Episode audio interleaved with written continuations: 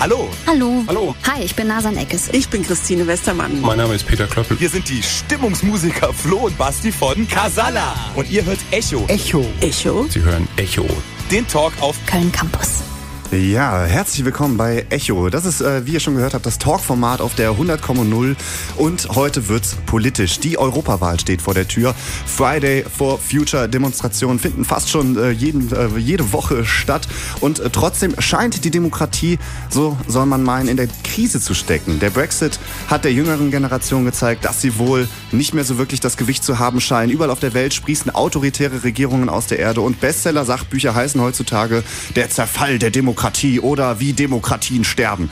Wir wollen heute mit Daniel Kraft, das ähm, ist der Pressesprecher und Leiter der Stabsstelle für Kommunikation bei der Bundeszentrale für politische Bildung, einmal nachfragen, ob die politische Bildung vielleicht da ein Grund für diese scheinbaren Entwicklungen äh, sein könnten. Und da begrüße ich doch direkt äh, mal meinen Gast für die nächste Stunde hier bei Echo. Äh, herzlich willkommen, Daniel Kraft. Schön, dass du äh, Zeit gefunden hast.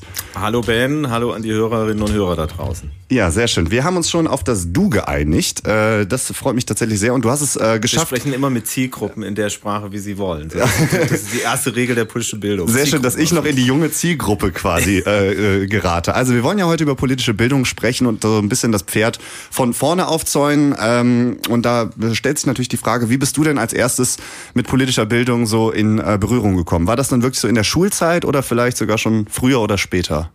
Ich bin schon, ich komme aus einer total politischen Familie oder ich habe eine sehr politische Sozialisation. Von daher ist das wirklich, hat das sehr, sehr viel früher angefangen. Ich bin ein Kinderladenkind, ähm, also sozusagen klassisch 68er sozialisiert ähm, und schon in dem Kinderladen, in dem ich war, haben wir mal politische Songs ge gesungen und ge geschmettert und äh, habe auch natürlich mitbekommen, dass meine Eltern extrem politisch über die Themen diskutiert haben. Es gab da ein Plenum, man hat mitbestimmt über die Erziehungskonzepte und auch wir Kinder wurden natürlich viel, viel mehr gehört und ich äh, glaube schon so diese frühe Sozialisation, diese antiautoritäre ähm, ähm, Erziehung, die ich da genossen habe, in Anführungsstrichen, die hat sicherlich ein bisschen was dazu beigetragen, dass ich mich dann auch in, in meiner Jugendzeit irgendwie stark politisch sozialisiert habe. Und also wie, wie kann man sich denn so ein Plenum dann vorstellen, so in den Kinderzeiten? Wie alt Naja, warst ich, du denn da? Ich, war ja drei, drei bis sechs, wie alt man halt so im Kindergartenzeit ist. Ähm, Ich habe das natürlich nur indirekt mitbekommen, aber ich krieg's natürlich heute aus der als, als Vater aus der Perspektive mit. Auch meine Tochter geht in den Kinderladen und äh, ähm, da ist das so: ne, Wir treffen uns als Eltern einmal im Monat und dann wird halt über alles diskutiert. Von der Frage setzen wir Stoffservietten ein bis hin zu der Frage, welches erzieherisches Konzept gehen wir nach. Und meine Mutter hat mir gerade noch erzählt, die haben sich im Kinderland damals haben sie sich wöchentlich getroffen, manchmal auch sogar alle zwei Tage. Es wurde also wirklich alles politisch durchdiskutiert und ja, eine, eine ganz, ganz politische Zeit natürlich Anfang der 70er Jahre damals gewesen und irgendwie ist was hängen geblieben. Ja. Okay, und wie äh, machst du das dann, wie hat sich das dann quasi entwickelt, dass du halt gemerkt hast, okay, da bleibe ich jetzt quasi am Ball und äh, inzwischen bist du ja bei der Bundeszentrale für politische Bildung, die unfassbar viel Lesematerial anbietet. Ähm, hast du dir dann einfach irgendwann angefangen, Bücher darüber zu bestellen oder die Zeitung zu lesen? Klar, ich habe natürlich auch schon in frühen Jahren immer alles schon von der damaligen, noch der alten Bundeszentrale für politische Bildung, äh, die Jugendmagazine und so weiter bestellt. Inzwischen sind die ja alle doch, doch nochmal, wie ich finde, sehr viel jugendaffiner, als das zu meiner Zeit damals war. Aber mich hat es damals schon interessiert. Ich habe es bestellt. Ich war auch äh, in äh, diversen politischen Jugendkontexten aktiv, habe eine Umweltgruppe gegründet da in der, in, der, in, der Kleinstadt, aus der ich komme. Ich komme also aus Nordhessen, aus Baunatal, ist bei Kassel. Und äh, ja, so ist es immer. Ich habe mich immer mehr für politische Kontexte interessiert, selber politisch aktiv gewesen. Und dann irgendwann war mir auch klar, ich möchte Politik studieren, ich möchte äh, Politik und Soziologie studieren und habe das dann auch zu meinem Studienfach gemacht und das äh, sozusagen meine Leidenschaft, das, was ich gerne mache, nämlich über Politik äh, reden, mich mit Politik beschäftigen. habe das erst studiert und äh, ja, inzwischen rede ich eigentlich äh, jeden Tag nur über Politik und äh, über die politische Bildung und wie toll diese Einrichtung ist. Also das drüber reden, das hat mir überhaupt auch schon immer viel Spaß gemacht ähm, ich sag mal, pejorativ könnte man sagen, die äh, manche in der Klasse haben gesagt, das ist der Laberer. Ah, okay, Ja. dann ja, aber das kriegen wir ja für die nächste Stunde. Es ist ja auch ein Talkformat für die nächste Stunde. Hast du hier überhaupt keinen Zeitdruck? Da können wir gerne ein bisschen über Politik labern. Äh, dann kriegen wir das mit dem Spaß auf jeden Fall auch nochmal hin. Ähm, wie ist das denn, wenn jetzt sowas ansteht wie die Europawahl? Ist ja am Ja. 26. Mai, ne? Steht quasi ja wirklich relativ nah vor der Tür. Hm, Wie gehst du dann daran? Ich meine, du bist beruflich jeden Tag äh, äh, damit konfrontiert. Ähm, setze dich dann hin und setze dich erstmal mit allen äh, eventuellen Abgeordneten auseinander und den einzelnen Parteiprogrammen oder ist das weniger systematisch und du guckst so, was so dir zufliegt? Na gut, ich meine, ich, ich bin ja jetzt sozusagen in der Rolle als Pressesprecher, dass ich, dass ich, ähm, oder als jemand, der für Kommunikation in so einer großen Institution verantwortlich ist, dass wir uns erstmal angucken, was machen die Kolleginnen und Kollegen. Das heißt, wir selber ähm, sind ja nicht die Komponisten von Inhalten, sondern wir sind eher so die Dirigenten. Ja? Also wir versuchen sozusagen, dass äh, die Komposition der, der verschiedenen Fachbereiche, so nennt sich das bei uns in der Bundeszentrale für politische Bildung, das sozusagen so zu arrangieren, dass das äh, die Öffentlichkeit mitbekommt. Wir versuchen viel drüber zu reden, so dass das Menschen mitbekommen. Und so ein Beispiel ist zum Beispiel der Wahlomat. Ja? Im Wahlomat ist es ja wirklich so, dass sich junge Leute, oft so Erst- und Zweitwähler, so in dem Alter zwischen 18 und 25, dass die sich zusammensetzen, die lesen wirklich alle Parteiprogramme durch. Ähm, die erstellen ungefähr so 100 Thesen, die schicken wir an die politischen Parteien, die politischen Parteien antworten und dann kommen diese 38 berühmten Thesen in den jeweiligen Wahlomat. Und der diesjährige Wahlomat, der startet am 2. Mai um 11 Uhr in Berlin und sowas zu organisieren. Also wo wird der gestartet? Der wird in Euro, äh, im Europahaus in, in, unter den Linden äh, eröffnet. Da kommen alle Spitzenvertreter der im, äh, im Europaparlament vertretenen Parteien kommen zu dieser Eröffnungsveranstaltung. Sowas zu arrangieren, dann das zu moderieren, zu beginnen, Pressevertreter einzuladen, das ist dann mein Job an der Stelle. Ja, also ähm, da würde ich sagen, kommst ja automatisch dann auch mit relativ viel Know-how dann in Berührung und äh, hast dich dann mit der Europawahl auseinandergesetzt. Ja, Über den Wahlomat reden wir auf jeden Fall heute auch noch und äh, sehr gut, dass du schon das Alter angesprochen hast, weil wir wollen ja heute über politische Bildung reden. Das ist aber ein so großes Thema, dass ich mir überlegt habe, wir reden so ein bisschen über politische Bildung für Einsteiger. Also mhm. ne, es geht jetzt nicht darum, sich extremes Expertenwissen, wie man sich das am besten beschafft, sondern wie schaffe ich es ähm, oder wie schafft die Bundeszentrale vielleicht es auch, ähm, Leute für politische Bildung zu ähm, begeistern, die zu politisieren und halt da auch so ein bisschen fitter zu machen. Das heißt, die äh, 14 bis 29-Jährigen, ne, die berühmte äh, Generation, da wird es heute so ein bisschen drum gehen und ähm, deswegen haben wir auch, beziehungsweise die liebe Kollegin äh, Janina Schreiber, sich mal auf den Campus gewagt und äh, die Studenten sind ja so alle ungefähr in dem Alter ähm, und haben mal, äh, hat mal nachgefragt, äh, wie die sich denn politisch bilden und das hören wir uns jetzt mal an. Ich habe eigentlich durch meine Familie immer schon begonnen mit der Tagesschau. Ähm, es war so eine Tradition, um acht immer die Nachrichten zu schauen. Ich lese viel Zeitung, die Zeit einmal die Woche, höre Podcasts, schaue mir Nachrichten an, möglichst regelmäßig. Das alles so seit, ja, seit ich kurz vor Abi war. Also ich gucke keine Nachrichten, bilde mich politisch eigentlich gar nicht weiter, weil mich das überhaupt nicht interessiert. Ich gucke regelmäßig Nachrichten, liebsten Tagesschau oder die Heute-Nachrichten oder halt auch gerne mal die Heute-Show. Nur über so Apps wie Tagesschau und ist auf jeden Fall ausbaufähig bei mir, das sage ich ganz ehrlich und auch noch nicht so lange, wie ich vielleicht sollte. Eigentlich mit der Uni erst. Internet, Freunde, Diskussionen, weniger in der Uni, muss ich sagen. Okay, der äh, letzte ist dann ja eher so ein Vertreter, ähm, wo du dich mit identifizieren kannst. Aber die meisten haben jetzt gesagt, irgendwie Tagesschau habe ich jetzt viel rausgehört, Podcasts waren viel dabei. Das ist schon ein bisschen was anderes in der heutigen Generation als irgendwie damals bei dir. Ne? Also es ist schon äh, ein anderes Spektrum, wo man sich in, äh, informiert. Also was würdest du dazu sagen? Na gut, ich meine, ich bin natürlich, also um fair, fair zu sein, äh, ich bin natürlich auch nicht die Generation, die die Chance hatte, sich im Internet zu, zu informieren. Das stimmt natürlich auch, ja. Hätte ich auch gemacht. Aber ähm, klar, damals äh, habe ich auch sozusagen, das begann mit Zeitungen, es begann äh, eben mit den Broschüren und den Materialien, die man äh, zusätzlich hatte. Und ich, ich habe meine Schule- und Universitätszeit immer sehr intensiv auch politisch ähm, ähm, äh, sozusagen mich informiert und auch verstanden und hatte auch das Gefühl, dass Politik an der Uni immer sehr präsent war. Das war damals, ich habe in Freiburg im Breisgau studiert, die Zeiten auch des Uni-Streiks und so. Also ich finde, es gibt immer so, das ist ja so wellenförmig, ja. Und viele, das ist auch eine Beobachtung, die wir in der politischen Bildung ganz oft gemacht haben, ob das an der Uni ist oder auch Leute so in anderen Bereichen, die sagen immer, ja, eigentlich interessiere ich mich nicht für Politik oder ich habe nicht so viel mit Politik zu tun. Und dann gehst du an die Lebenswirklichkeiten der Menschen ran und dann fällt, stellst du auf einmal fest, ah die sind doch sehr politisch, die haben ja doch ein Thema, das sind halt nicht die großen Themen, die in der Politik verhandelt wird, aber wenn du an die Lebensrealitäten der Leute rangehst, wenn du an das Thema Fahrrad, äh, mit dem Fahrrad zur Uni fahren gehst, dann sind die auf einmal sehr politisch und haben eine Meinung. Und das hat politische Bildung in den letzten Jahren auch immer mehr gelernt, also in den Lebensrealitäten der Menschen unterwegs sein, sie da ansprechen, wo sie sind, ja, Stichwort aufsuchende politische Bildung, also auch nicht zu sagen, du musst unbedingt die Tagesschau gucken oder du musst eine Zeitung lesen, aber du kannst auch, wenn du irgendwie mit einem bestimmten, keine Ahnung, YouTuber, den du gut findest, ähm, da findest du auf einmal auch äh, eine Kooperation mit der BPB. Also ich habe gerade vor zwei Wochen äh, mit äh, Mirko Trotschmann, Mr. Wissen to Go, ähm, jemand, der vielleicht in der einen oder anderen ähm, Uniszene äh, geschaut wird, äh, eine große, größere ähm, Moderation zusammen gemacht. Also wir suchen uns wirklich sozusagen Multiplikatoren, heute nennt man es Influencer. ja, da muss man natürlich auch so ein bisschen gucken, wo äh, äh, nagt da gerade der Zahn der Zeit. Also Digitalisierung ist nachher auch noch ein Thema. Aber mhm. jetzt ist es natürlich ein bisschen unfair. Wir haben natürlich auf dem Campus hier gefragt. Es waren natürlich alles Studenten. Das ist ein bisschen die die die äh, ähm, sehr einseitige Sichtweise, weil wenn viele sagen, ja, sie haben sowieso erst mit der Uni angefangen, sich für Politik zu interessieren.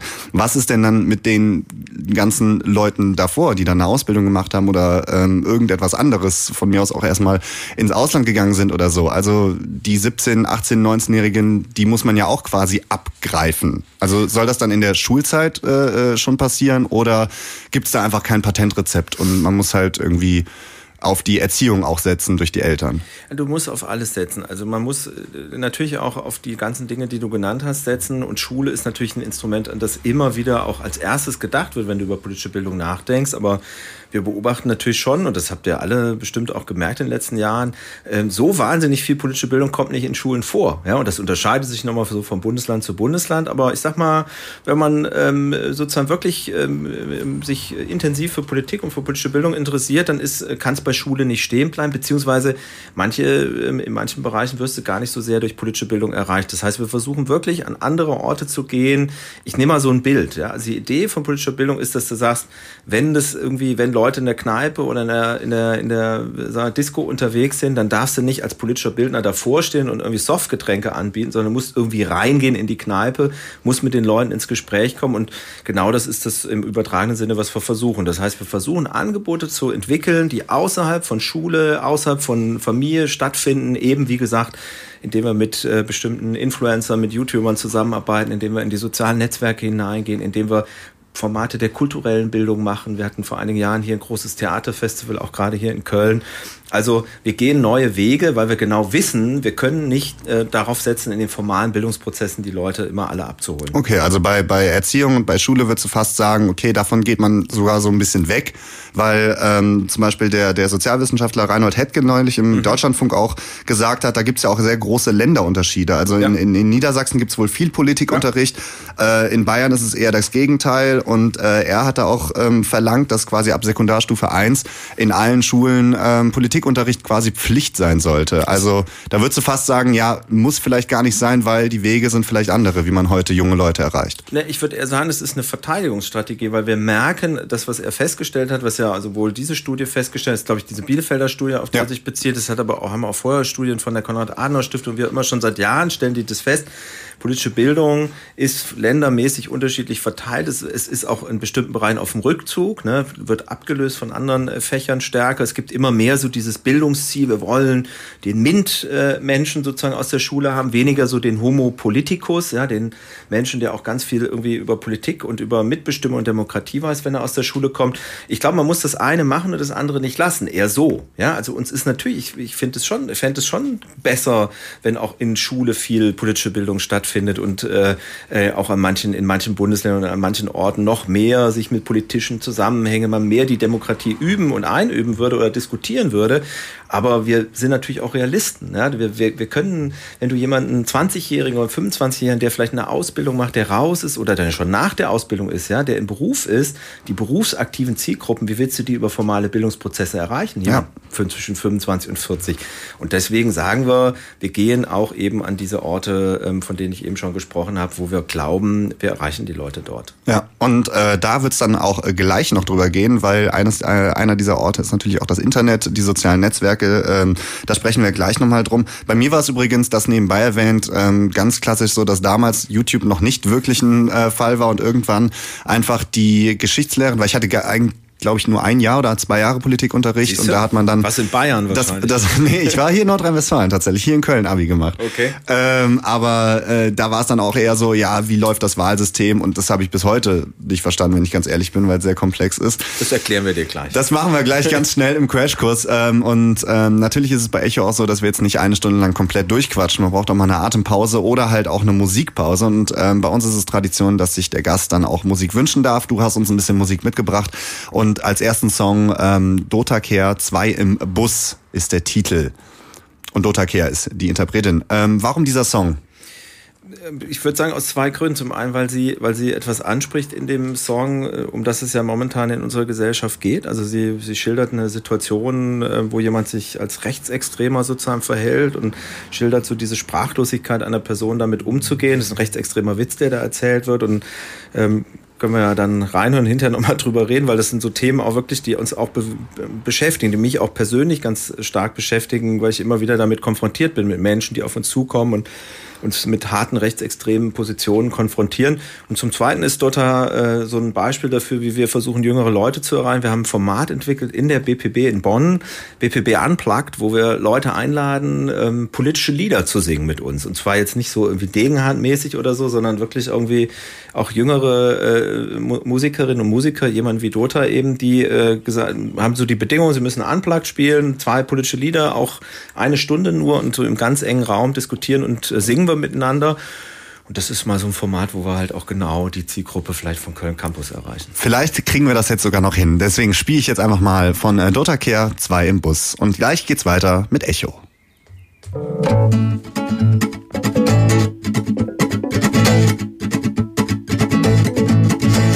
Der Bus fährt in die Kurve, die Tanzstunde war toll. Foxtrott hat sie immer interessiert. So, da sind wir wieder. Ich habe vergessen hochzuziehen, sorry. Ähm, äh, das ist äh, Echo auf der 100,0, die Talk-Sendung hier bei Köln Campus. Und wir sprechen heute über politische Bildung. Und das war ein politischer Song, Dota Kea, 2 im Bus, heißt er mit einer schönen Pointe am Ende. Die habe ich noch mitbekommen. Äh, den Rest vom Song muss ich auf jeden Fall nochmal nachhören. Ähm, ist es denn so, dass man da mit Musik versucht, immer mehr Leute ähm, anzusprechen mit so einer mit so einer BPB unplugged Geschichte? Scheint das ja zu funktionieren. Aber wenn man mal ehrlich ist, Protestsänger gibt's ja schon seit den weiß ich nicht, bin ich jetzt zu, zu, zu wenig bewandert für, aber das hat ja eigentlich bis jetzt nie so wirklich funktioniert ähm, die Leute zu politisieren, oder? Oh, sag das nicht. Also ich finde, äh, wenn du mal in Bonn äh, in, am, am, Hofgarten unterwegs bist, ähm, da großes, hängt ein großes Schild von den äh, großen Demonstrationen, die da in den 80er Jahren stattgefunden hatten. Also Pershing 2, Nachrüstung, NATO-Doppelbeschluss. Äh, das waren äh, Riesenbewegungen, da waren eine Million Menschen. Äh, einer davon war mein Vater, erzählte mir immer wieder, dass er dabei war. Und da hat dann so eine Band wie die Bots gesungen oder auch, ich meine, auch Udo Lindenberg oder so sind natürlich immer wieder politisch aktiv und, und, und politisch in ihren Texten gewesen, ähm, ganz abgesehen von eben den klassischen sozusagen mit Gitarre spielenden politischen Liedermachern. Ich, also das sehe seh ich schon so, dass es, dass also über Musik man bestimmte Dinge transportieren kann und das spielt auch für uns, also es gibt zwei, drei Angebote, ich habe das auch hier mitgebracht hier für euch, also ähm, verlosen wir auch gerne hinterher, verschenken wir anschließend, wenn Verschenken wir alles, ja, wird alles rausgehauen. Ja ähm, wo wir durchaus eben auch die, die politische Dimension von Musik entsprechend mit äh, äh, sozusagen als ein Vermittlungsinstrument entsprechend nehmen. Und ich glaube schon, dass das Menschen erreichen können. Ob das echt immer sozusagen der politische Liedermacher sein muss, der mit der Gitarre auf der Bühne steht und sozusagen die politische Botschaft raushaut oder ob das sozusagen ähm, eher im übertragenen Sinne vorkommt oder so, das sei dahingestellt. Aber das Politik oder überhaupt das Kultur oder ähm, ähm, Theater, das bestimmte ähm, eben nicht klassische Bildungsmedien, dass die sich mit politischen äh, Zusammenhängen auseinandersetzen, auseinandersetzen. Das finde ich, finde ich, äh, ist oft so. Und ich meine, sowas wie Rap oder so hat ja auch einen politischen Ursprung. Und also das, und das findest du in vielen äh, Bereichen und eben nicht nur in diesen In-the-Box-Denken. Das ist, glaube ich, das Entscheidende für politische Bildung, wenn sie heute erfolgreich sein will. Also, dass du letztlich sagst, ich denke nicht nur an die schwarzen Hefte, die wir alle aus der Schulzeit kennen. Also, die gibt es nach wie vor. Ja, die Information zur politischen Bildung nach wie vor eine riesen wichtige große Marke der BPB, die einfach sozusagen jedem Bürger die Chance gibt, kostenlos bei uns was zu bestellen und zum Beispiel dir das Wahlsystem in Deutschland zu erklären oder auch. Äh, Bin ich jetzt gebrandmarkt für den Rest der Sendung, dass ich das nicht ganz äh, ja, äh, rezitieren kann. Schicke ich dir. Ne? Kannst, du, kannst aber kostenlos bestellen, kriegst sogar ohne Porto kostenlos zugeschickt. Und das finde ich ist, ein, ist wirklich was Besonderes an, an, an unserem Land und an so einer Einrichtung wie der Bundeszentrale für politische Bildung. Die ist nicht umsonst einmalig in der ganzen Welt. Und das ist, äh, finde ich toll. Ne? Hast du denn da, ähm, wo du gerade schon so viel über die äh, Bundeszentrale für politische Bildung geredet hast, hast du denn da ähm, so ungefähr einen Wert, ähm, was so das Durchschnittsalter von einem Nutzer oder in dem Fall so ein, der durchschnittliche Nutzer, was, wenn der sowas bestellt, ähm, wie alt ist der? Also da weiß ich nämlich äh, aus eigener Erfahrung, da kann man ankreuzen, ich bin so und so alt, äh, äh, etc. Sind das eher mit 30er, mit 40er oder tatsächlich eher äh, Schüler und Jugendliche, wobei ich auf letzteres jetzt nicht tippen würde. Es ist, es kommt echt drauf an. Also wenn du so ein Magazin nimmst wie den Fluter, also ein Jugendmagazin, das hat inzwischen eine riesenhohe Auflage. Ich glaube, wir sind bei über 300.000 äh, Abonnenten, Auflage von 400.000 Stück. Das ist wirklich ein Magazin, was von jüngeren Menschen gelesen wird. Natürlich auch nicht von 14-Jährigen überdurchschnittlich, sondern eher so auch studentische, äh, studentisches Publikum. ich habe es jetzt bei der Anstalt tatsächlich gesehen Ja. auch. Ne? Ja, da war es man eher, ja, eher, was, eher ja. was älter, aber Naja gut, die, das haben passt die. Eltern haben es dort gelesen, aber wir haben es natürlich per Twitter weiter verbreitet in die junge Zielgruppe Natürlich. hinein. Und wir haben uns natürlich sehr gefreut, dass der, der aktuelle Fluter dort wahrgenommen wurde. Und äh, sowas macht natürlich den Pressesprecher irgendwie happy. Ja, das, das, das war dann äh, kostenlos, äh, auch äh, Product kostenloses Placement. Promoting, genau, Ja, richtig, ja. richtig gemacht. Nee, also das ist, das ist eher so ein Produkt, was in die Zielgruppe oder auch Valomat haben wir ja immer wieder untersucht. Natürlich wächst auch, sagen wir mal, auch in den ganzen Online- und Internetformaten merken wir, dass die quasi mit, ähm, mit der, mit der Nutzungs, mit dem Nutzungsverhalten wird auch da unser Nutzer, die Nutzergruppe des Valomats werden älter, als sie das Mhm. sicherlich am Anfang waren, wo es wirklich nur so an die jungen Zielgruppen auch stärker gerichtet war. Aber das ist so, wenn du sagst, du guckst dir die Schriftenreihe an, die Bücher der BPB, dann hast du so eine Zielgruppe von sehr jüng, sehr viel jüngeren Leuten, so Studium, ne? Das ist ja wirklich sind so Paperback-Ausgaben für ein Euro bis sieben Euro kannst du dir ja bei uns Bücher bestellen, die auch teilweise äh, schon ähm, vorher im Verlagen erschienen sind, die als eine Kooperation mit Verlagen entstehen und wirklich auch bewusst gedacht sind, dass Studierende sagen, okay, ich besorge mir das bei der BPB, damit ich quasi nicht einen finanziellen Nachteil dadurch habe, dass ich Student bin. Da merkst du, das, das ist eine große Zielgruppe und dann hast du natürlich aber schon auch ältere Menschen, klar, ganz offensichtlich, die auch sagen, wenn ich Zeit wieder habe, dann beschäftige ich mich auch wieder mit Politik. Mhm. Ähm, also Menschen so, die nach, nach der Beruflichkeit. Also ich fasse zusammen, so, so ganz kann man es nicht sagen. Und wenn ich jetzt das explizite Beispiel nehme, Valomat, sind es Es- es Ende wird 20, älter. Anfang 30. Es, es war Oder? am Anfang war es ganz klar die Erstwelle-Community, sozusagen die Leute, die so zwischen 18 und 20 waren und mit dem weiteren Nutzungsfall, dass also auch mein Vater mit über 70 heute genauso ein Smartphone hat wie ich und du, ähm, äh, somit ist auch die Nutzergruppe des Wahlomaten etwas älter geworden. Okay, alles klar. Was ist denn für so, so deiner Meinung nach, ohne dass du dann natürlich jetzt, du kannst ja generell die ganze Sendung jetzt nicht das Patentrezept für die perfekte politische Bildung ähm, äh, quasi jetzt hier runter. Das, das erwarten wir gar nicht von dir. Aber ähm, was würdest du denn sagen, was ist denn das perfekte Alter, das ideale Alter, um so anzufangen, okay, alles klar, jetzt sollte ich vielleicht mal so langsam verstehen, was Wählen ist und was Demokratie halt bedeutet äh, und was vielleicht politische äh, Teilhabe halt auch für, für, für mich bedeutet. Ist das dann so eher 12, 13, 14? Bei dir war es natürlich extrem mit drei, mit drei bis sechs schon im Plenum äh, gesessen, aber ähm, bei mir hat's äh, sehr spät mit dem Studium erst angefangen, äh, Sozialwissenschaften angefangen mit 20 und dann erst äh, die Tagesschau geschaut quasi. Ähm, was ist denn so das Alter, wo man sagt, okay, alles klar, jetzt musst du quasi so langsam mal einen Plan von einem Grundwissen haben? Idealerweise würde ich sagen, politische Bildung von Anfang an. Also wir haben ein Angebot beim Kommen. Null, null Jahre, außer Naja, aus dem Kreissaal raus. Aus dem Kreissaal raus, direkt in die BPB rein. Ja, klar. Äh, nee, äh, aber ich glaube schon, wenn du als Kind lernst, dass du, dass, dass deine Stimme was zählt, wenn du als Kind lernst in der Grundschule, ähm, dass, dass du mitbestimmen kannst, dass es nicht, dass es nicht egal ist, wie der Schulhof aussieht, sondern dass du selber mit dabei sein kannst. Wenn du als Jugendlicher merkst, dass du eine Wirkmacht hast, dass es also sozusagen, dass du ernst genommen wirst. Also es ist auch sicherlich das Thema, ab wann darf man wählen und wer darf wählen, ähm, dann, dann hast du ja das Gefühl, wenn du sagst, ich kann mitmachen, ich kann was gestalten, das, was ich, dass ich was sage, wird gehört. Und das ist der entscheidende Klick, glaube ich, der, den, wenn das sozusagen passiert, dann, dann merkst du, ähm, äh, Politik ist sinnvoll, ich kann was mitgestalten und das ist für mich so ein totaler Schlüssel. Deswegen würde ich sagen, vom Anfang an möglichst. Und eine zweite Sache, die du, du am Rande irgendwie erwähnt hast, die ich aber auch natürlich immer ganz stark so gespürt habe, ist, du brauchst Menschen, du brauchst Menschen, die dich begeistern für Politik und für gesellschaftliche Prozesse. Und wenn das passiert und ob das jetzt ein Influencer ist, der dich irgendwie anzieht, weil er irgendwie sagt, das ist mein Fan, mein, mein Held und ich bin Fan von dem und der hat mich überzeugt oder ob das ein, ähm, keine Ahnung, ein Sänger ist oder ob das ein Lehrer ist oder eine Lehrerin, das hören wir immer wieder, dass Menschen uns sagen, das sind die, ist mein Politiklehrer gewesen, ist mein Geschichtslehrer gewesen, der hat mich so begeistert dafür, für diese Zusammenhänge und da bin ich irgendwie dran geblieben. Das ist der Schlüssel. Du brauchst einen Menschen, der irgendwie dich begeistert und der klar macht, das ist wichtig, dass du was machst und dann ähm, kannst du auch was bewirken und diese Wirkmacht zu zeigen, diese Chance zu zeigen, ich kann was verändern in meiner Gesellschaft, das ist der Schlüssel. Okay, ich habe jetzt in der äh, im Vorfeld für das äh, Interview so ein bisschen recherchiert in diversen Jugendstudien. Da äh, macht Shell sehr viel und die äh, FES Jugendstudie habe ich mir äh, reingezogen äh, in voller Länge. Es war auch sehr anstrengend, aber es hat sich gelohnt, denn es liegt eigentlich ja nie am politischen Interesse. Es ist ja meistens so, wenn in diesen Umfragen kommt halt meistens raus, die 14 bis 29-Jährigen interessieren sich generell sehr für äh, demokratische Vorgänge, sehr für Politik. Sie sind ähm, überdurchschnittlich interessiert eigentlich an diesen Vorgängen, aber dass dann einfach so ein bisschen die, die Plattformen fehlen. Wenn man jetzt vielleicht keinen Lehrer oder keine Lehrerin hat, die einen da so äh, ähm, beeinflusst, wenn man vielleicht aus einem familiären Haushalt, so wie ich zum Beispiel auch kommt, der nicht so politisiert ist, wenn man vielleicht jetzt nicht in der äh, Klasse schon, schon sich irgendwie eine Umweltgruppe äh, gründet und so weiter.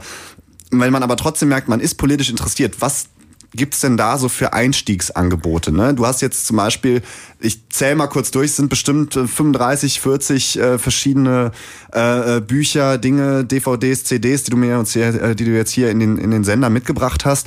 Was ist denn jetzt so Einstieg, einstiegsfreundlich, wenn ich jetzt merke, okay, politisches Interesse ist da, ich bin 14 bis 19 Jahre alt, ähm, was sollte ich mir holen? Also äh, ich, du solltest dir, du solltest dir das, äh, die Dinge holen, die, die auch genau für diese Altersgruppe sind, Altersgruppe sind und die sozusagen auf eine einfache Art und Weise die Sachen erklären. Was ich mitgebracht habe, ist zum Beispiel, ich habe ein, ein Heft mitgebracht jetzt aktuell zur Europawahl Europa äh, wählt, äh, ist Europa auch auf dem, wählt, auf dem Cover. Genau, ja. ein Heft über die Europawahl. Es ist eine, eine Broschüre, so eine DIN A4-Broschüre. Und da ist wirklich in ganz einfacher Sprache einfach Politik erklärt. Und das ist natürlich äh, gedacht für, also ursprünglich auch gedacht für Menschen, die, denen das Lesen schwerer fällt und ähm, die ähm, sozusagen sehr einfach die Sachen erklärt bekommen. Aber wir merken immer mehr, dass gerade so Leute, die irgendwie einsteigen in Politik, Leute, die sagen, ich habe überhaupt keine Ahnung oder ich interessiere mich dafür nicht oder so, dass die häufig zu diesen Produkten greifen und sagen, Mensch, da kriege ich mal auf eine leichte Art und Weise erklärt, wann kann ich denn wählen, was gibt es denn für Diskussionen und so weiter. Das wäre so ein Produkt. Mhm. Wir haben einen Comic, hatte ich vorhin schon erwähnt, Hanni Sauland, ich habe mal irgendwo hier liegen, ich zeige ihn dir nochmal im Laufe ja. der Zeit. Ähm, da, da, gründen Hasen, Nilpferde und Sauen eine Demokratie. Das ist so. An der Stelle mal der Hinweis, wenn ihr irgendetwas, was hier genannt wird, haben wollt, dann schreibt einfach eine E-Mail an äh, echo.kölncampus.com, das äh, schicken wir euch dann zu, ihr holt es euch ab. Das könnt ihr dann einfach jetzt quasi First Come, First Serve prinzipmäßig äh, per E-Mail euch äh, gratis abstauben hier. Also es ist wirklich einiges mitgebracht worden von Daniel hier. Aber man kann, man kann das aber übrigens auch immer bei uns auch natürlich. bestellen, über bpp.de. natürlich, da muss aber auch der Werbeblock was, mal hier bisschen, sein. Ein bisschen was habe ich natürlich dabei. Also das, das wäre sowas, wo ich sagen würde, das, das würde ich, würde ich mir auch, hier ist auch der Comic, ne? Da, ja. da bist du, das, der geht eher so bis 14. Ne? Also es ist wirklich schön gezeichnet. Ist auch ein Kölner Zeichner, der das macht. Hier Stefan Ehling, der äh, seit vielen Jahren das, äh, diesen Comic zeichnet. Und das ist eher so, sagen wir mal, vom Grundschulalter, dritte, vierte Klasse bis so fünfte, sechste Klasse. Und dann anschließend würde ich natürlich schon auch sowas wie den Fluter empfehlen. Wir haben, das habe ich jetzt nicht dabei, ein, ein Magazin, das heißt, was geht. Also ich würde auch online gucken ähm, auf fluter.de, da gibt es eine ganze Reihe Angebote. Also das wären so Sachen, die ich da empfehlen würde, wenn man jung ist und Bock hat, sich irgendwie mit Politik zu beschäftigen. Okay. Zweite und, Sache, mhm. ne, nicht die Publikation, ja nicht nur Publikationen bei der BPB, es gibt eine Reihe von so Netzwerken, die wir ähm, äh, sozusagen aufgebaut haben. Es gibt das sogenannte Team Global zum Beispiel oder auch das, die Young European Experts. Das sind Studierende, die sich zusammengetan haben und sich mit dem Thema Europa beschäftigen in so einem Netzwerk und entsprechend andere Leute über Europa informieren, also Peer Education machen, im Leuten im gleichen Alter Europa erklären und die kann man sich bestellen und die kommen an die Schule oder in die Uni und erklären sozusagen Gleichaltrigen, wie Europa und Politik funktioniert. Ja. Also zwei, drei Highlights. Also so kann man im Endeffekt an Schüler und Schülerinnen jetzt im Speziellen rankommen, dass man da vielleicht dann mit einem, mit einem Comic oder mit, einer, mit einem Musikstück oder so ähm, was da anbietet. Jetzt gibt's natürlich ja nicht nur die Bundeszentrale für politische Bildung. Ähm, und ich habe äh, in meiner Recherche auch oft so ein bisschen Vorbehalte dann ähm, ge gehört, weil es ist natürlich eine Bundeszentrale, da steckt das Wort ja schon drin. Da haben die Leute dann immer so ein bisschen Angst, dass das halt vielleicht nicht ganz unabhängig ist und dass das nicht nur dann, dass man dann quasi schon so, so indoktriniert wird in in irgendeine Parteienrichtung. Und ähm, wenn es es um Parteien geht, da sind ja gerade die jungen Leute sehr, sehr, sehr skeptisch. Also da die Mitarbeit in Parteien ist, glaube ich, noch nie so unbeliebt gewesen wie in den letzten Jahren.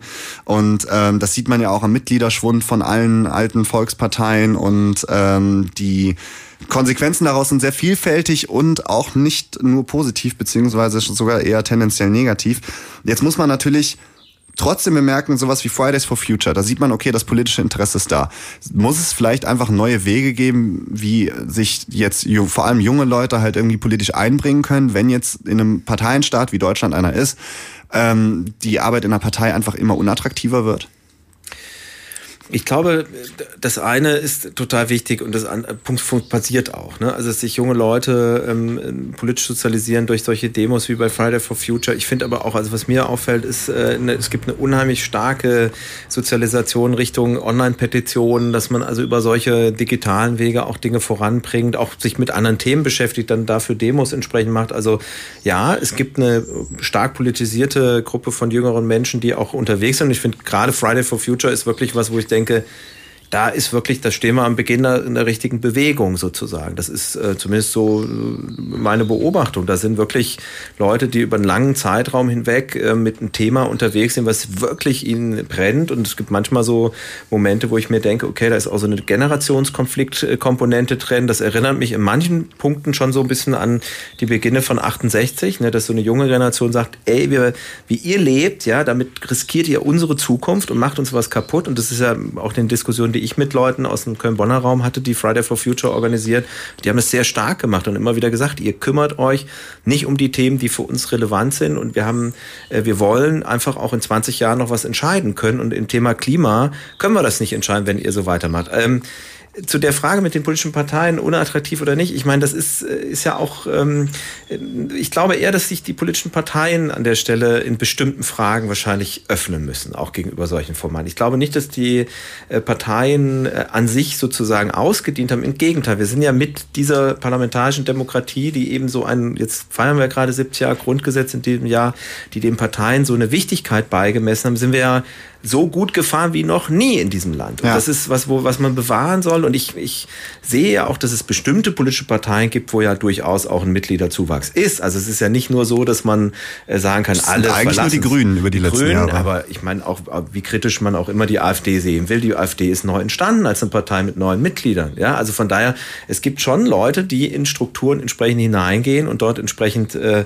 äh, diese Struktur auch entsprechend nutzen. Das kann man kritisch und, oder, oder kontrovers diskutieren diskutieren.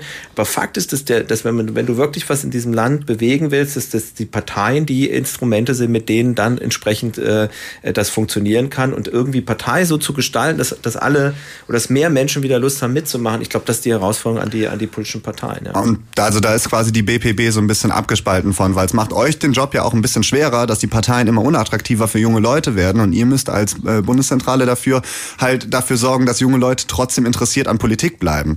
Also ähm, ähm, da sollte man vielleicht mal drüber nachdenken, ob, äh, also ich habe jetzt in eurem ja. Angebot jetzt nicht so wirklich den Parteienfokus gesehen, fand das aber eigentlich relativ positiv, dass nicht gesagt wird, ihr müsst unbedingt in eine Partei gehen und dass man sich da halt reingedrängt fühlt.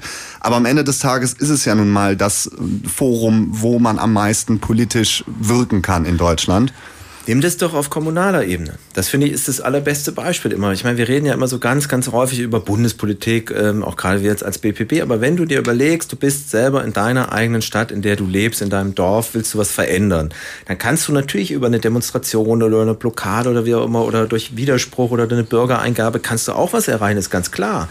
Aber wenn du wirklich sagst, ich will dieses Schwimmbad jetzt bei mir im Viertel haben oder ich will es nicht haben, dann ist im Prinzip der einzige Weg, die Möglichkeit dann wirklich auch parteipolitisch aktiv zu sein. Und natürlich hast du recht, dass wir das nicht immer in den Mittelpunkt sagen, zu sagen, ja, du musst jetzt irgendwie erstmal eine Partei sein und dann darfst du irgendwie hier bei der BPB irgendwie ein Heftchen dir bestellen. Im Gegenteil. Aber nee, das wäre ja sowieso Quatsch. Ja. Aber es ist ja generell nicht so, dass jetzt, dass nee. jetzt für die, für die Jugend äh, Parteipolitik super interessant ist und da jetzt äh, sich massenhaft irgendwie äh, auch äh, Material bei euch bestellt wird, ne? sondern das Material, was bei euch bestellt wird, sind eigentlich eher allgemein gehaltene äh, äh Info-Dinge, würde ich behaupten eigentlich. Und ähm, da muss man ja vielleicht, wenn man eine Bundeszentrale für, Zentrale für politische Bildung ist, muss man ja eigentlich feststellen, dass die letzten Jahre es immer unattraktiver für junge Leute wurde, in Parteien zu gehen. Und ab einem gewissen Punkt muss man dann entweder neue Wege gehen oder vielleicht dann wirklich den Fokus drauf setzen, an der Partei, an der Parteienarbeit führt nichts dran vorbei, wenn man wirklich wirklich was erreichen will. Es ist letzteres, ja. Also letztendlich, äh, wenn du in einer parlamentarischen Demokratie wirklich was bewegen willst, musst du das innerhalb der Strukturen machen und kannst es darum, äh, kannst es aber auch machen und es muss äh, quasi sozusagen das, der Höhepunkt der politischen, des politisch gebildeten Menschen ist sozusagen in unserer Welt natürlich wirklich jemand, der selber aktiv wird, ja. Also in der, in der, in der, wir, wir überwältigen niemanden, wir sagen niemanden, du musst dahin oder dahin. Das gibt so ein, ich weiß nicht, ob du das schon mal gehört hast, den Beutelsbacher Konsens Konsens, das ist so ein, sozusagen, das ist so unsere DNA, ja. Also da, das sind so drei Gesetzgebungen, die wir, oder nicht Gesetze klingt, äh, Gesetz ist es nicht, sondern Mhm. das ist sozusagen ein pädagogisches Grundprinzip. Und in diesem pädagogischen Prinzip, da sagen wir, du sollst, wenn du über Politik redest, als staatliche politische Bildung, du sollst die Sachen kontrovers darstellen, sie sollen, dürfen nicht überwältigen. Natürlich ganz klar die Lehren auch aus dem Nationalsozialismus sollen nicht irgendwie dich da einlullen und dann am Ende sollst du das alles nur noch glauben oder so. Nee, sondern wirklich äh, eine, eine gewisse Distanz muss auch bleiben. Und es soll schülerorientiert sein. Das heißt, es soll dir den Weg aufzeigen, wie du es schaffen kannst, deine eigene Welt um dich herum zu verändern. Und deswegen, da ist auch da ist eine ganz starke Komponente dahingehend vorhanden, dass man ähm, am Ende des Tages äh, schauen muss, wo sind die Hebel. Und die Hebel sind halt eben, dass du mitmachst an einer, in einer bestimmten Struktur. Okay, über äh, weitere Möglichkeiten von politischer Beteiligung ähm, sprechen wir gleich noch mit meinem Gast äh, Daniel Kraft von der BPB in Bonn. Und ähm, wir machen jetzt nochmal eine Musikpause. Den nächsten Song, äh, den ich hier anschmeißen würde, ich hoffe, ich spreche ihn richtig aus, von äh, Jaromir äh, Nohavika äh, äh, Jacek. Richtig ausgesprochen? Völlig falsch ausgesprochen. Verdammt. Dann deswegen Ja, überlasse ich dir das Noha- jetzt. Nohavica. Jaromir Nohavica spielt jetzt Jacek, ist ein tschechischer Liedermacher sozusagen. Und das hat was damit zu tun, dass ich selber mein Studium in Brünn, in Brno verbracht habe und äh, dort die tschechische Musik äh, kennengelernt habe und lieben gelernt habe. Und das ist auch ein ganz politischer Liedermacher. Was hätte man anders erwartet jetzt schon von mir? Ja, das hast du schon ist halt- gemerkt. ist halt auch das ne? Thema der ist Sendung. Das Thema Ist ja der okay. Sendung. Er singt über diese äh, polnisch-tschechische Grenzregion und äh, letztendlich darüber, dass wir alle Menschen sind und alle gleich sind und egal von welcher Seite der Grenze wir kommen.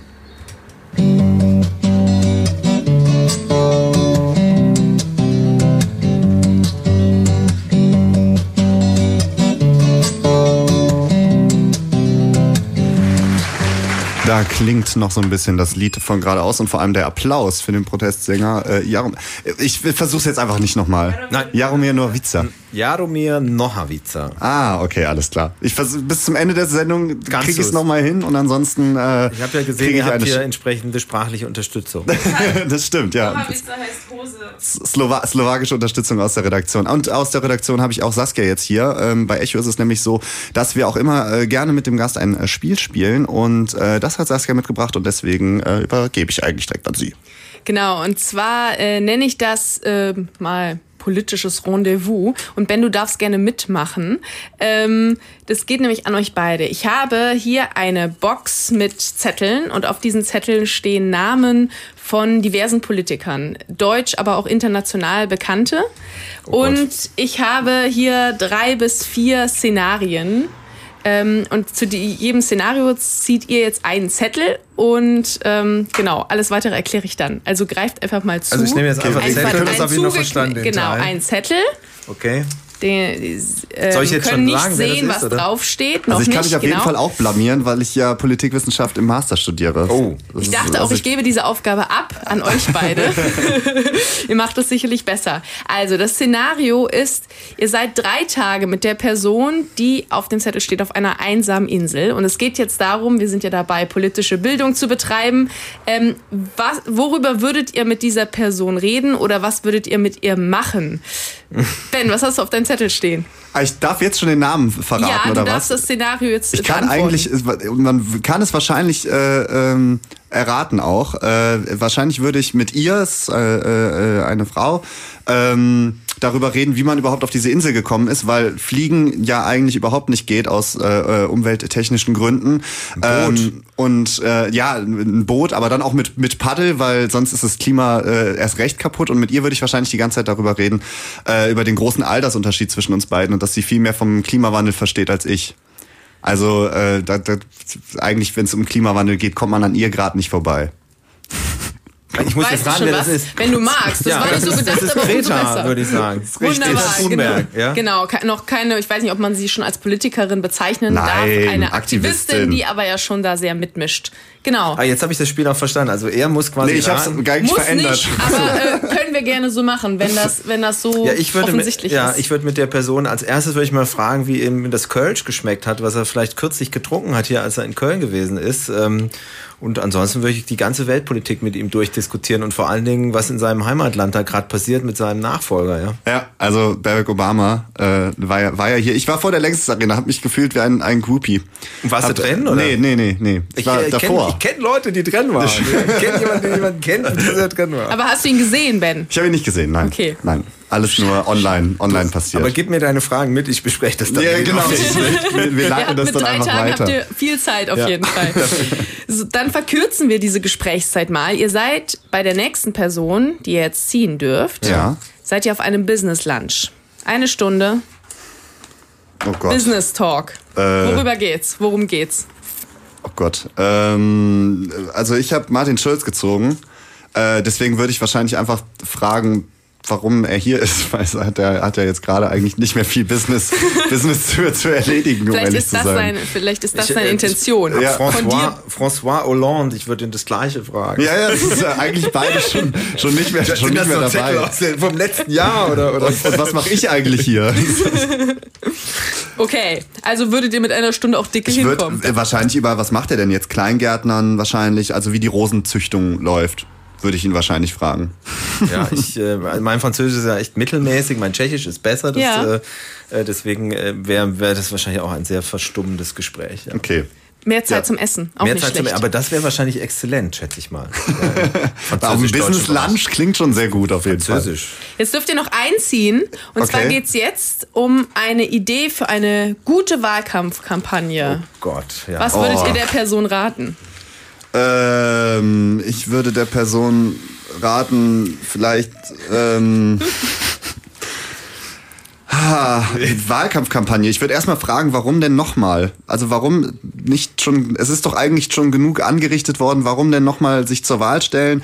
Und äh, ich würde vielleicht fragen, ähm, also vielleicht raten, dass man die Kontakte, die man so ins russische Regime hat, ähm, dass man die vielleicht erstmal so ein bisschen kappen sollte, wenn man in Deutschland äh, äh, erfolgreich an der Wahl äh, teilnehmen möchte. Und äh, er, Wie, der will jetzt auch in Deutschland noch antreten, oder was? ja, habe ich ja jetzt so verstanden. Eine Das war ja- Wahlkampfkampagne, Ist ja eine ja, in Wahlkampfkampagne in Deutschland. sein. Ach so. Oder? Äh, oder muss in Nö, Deutschland es sein? muss nicht in Deutschland also sein. wenn es in Russland nicht. ist, würde ich sagen, müsste er warten, bis Putin stirbt, sonst wird das bis dahin nichts. Aber ansonsten äh, hat er da eine gute Lobby. Russland hätte er mehr Chancen als in Deutschland, würde ich behaupten. Das heißt, Daniel, du weißt, von wem die Rede ist. Nee, ich weiß es. Ich dachte kurz, es ist Trump, aber ist er Nee, es ist äh, ein äh, deutscher Altkanzler. Hat Ah. tatsächlich schon Ach so, genug da- in angerichtet. Äh, äh, ja, genau. Gerhard Schröder. Gerhard ich- Schröder. ah, jetzt, Genau. jetzt langsam dämmert es mir mit den Russland-Dingern, aber ich meine, das verbindet ihn ja auch mit Trump an der Stelle. Ja, Kontakte genau. Also im Russland. Endeffekt die Agenda und Russland bleibt so ein bisschen sein politisches Erbe leider.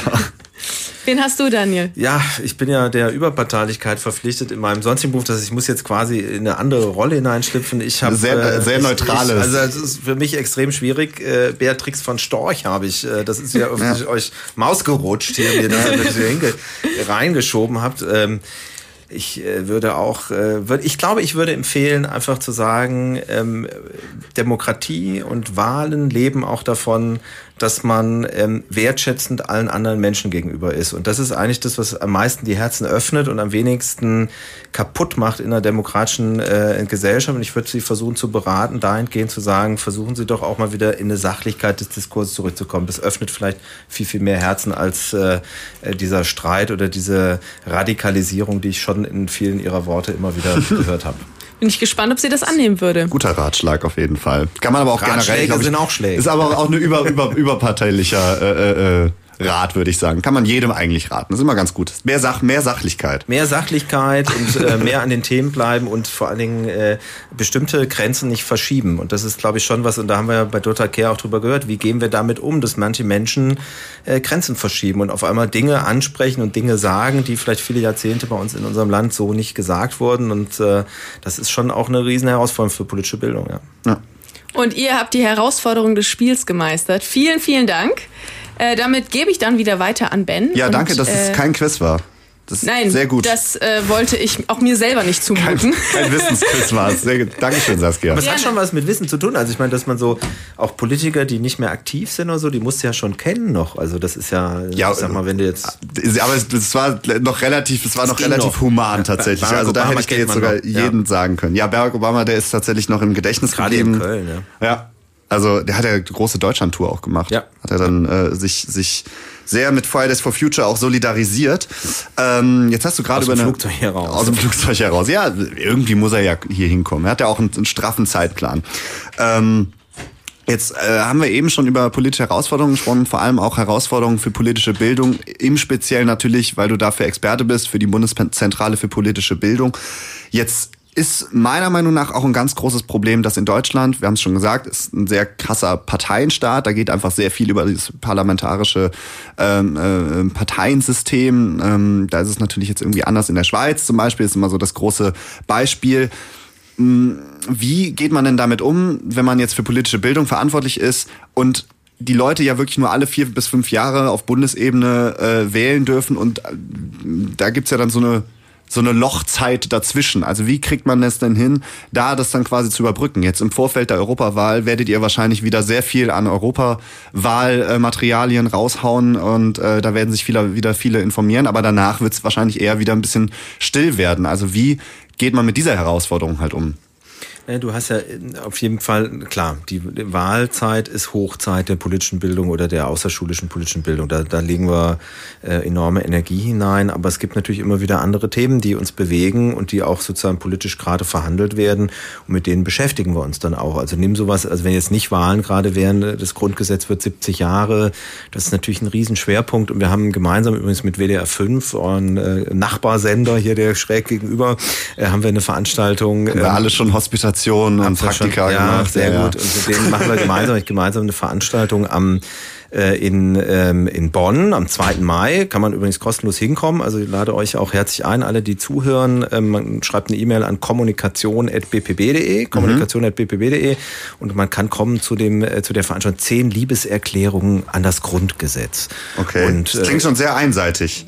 Ja, das ist, wir haben zehn Menschen, zehn Promis eingeladen, von Thea Dorn über so Leute wie den äh, ähm, äh, ehemaligen äh, DDR-Dissidenten, Liedermacher Stefan Kraftschek. Äh, wir haben ähm, aus verschiedensten Bereichen äh, Menschen eingeladen und äh, die geben Jürgen Wiebeke, ähm, also geben ihre persönliche Liebeserklärung an einen, an einen Artikel des Grundgesetzes ab und das ist eine Veranstaltung, die findet am 2. Mai eben um 19 Uhr in der, im ehemaligen Parlamentarischen Rat statt.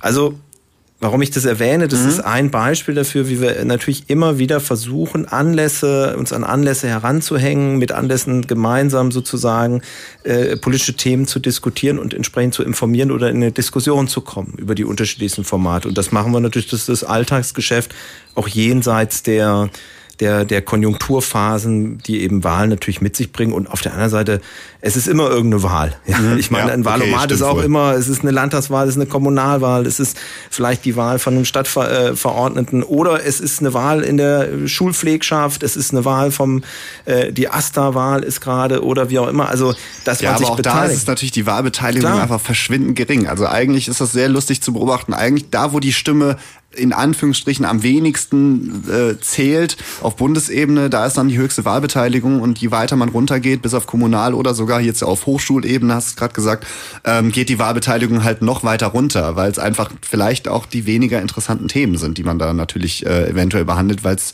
ähm, nur ein, ein, eine geringer äh, abgesteckte Distanz halt ähm, absteckt. Aber Du findest also nicht, dass nur wählen nicht reicht äh, und dass man und dass man vielleicht über über mehr Möglichkeiten der politischen Partizipation Du sprichst ja eigentlich über plebiszitäre Elemente, ja, und du merkst, meine Verhaltenheit ist da, dass ich einfach, ich, ich bin schlicht, also ich, ich kenne das Schweizer Modell, ich habe in der Schweiz studiert, ich habe ähm, äh, weiß, wie die Schweizer damit umgehen und ich glaube, das ist eine ganz andere politische Kultur, ist ein ganz anderes Land, es ist ähm, ein, ein ganz anderes Eintrainiertsein dieser plebiszitären Elemente. Und wir kennen ja bestimmte äh, Mitbestimmungselemente, kennen wir ja durchaus auch jetzt zum Beispiel aus Köln, ja, dass man sagt, es gibt einen, gibt einen Haushalt, wo im Prinzip äh, Bürger und Bürgerhaushalt, wo, wo Bürgerinnen und Bürger über bestimmte Aspekte mitbestimmen können.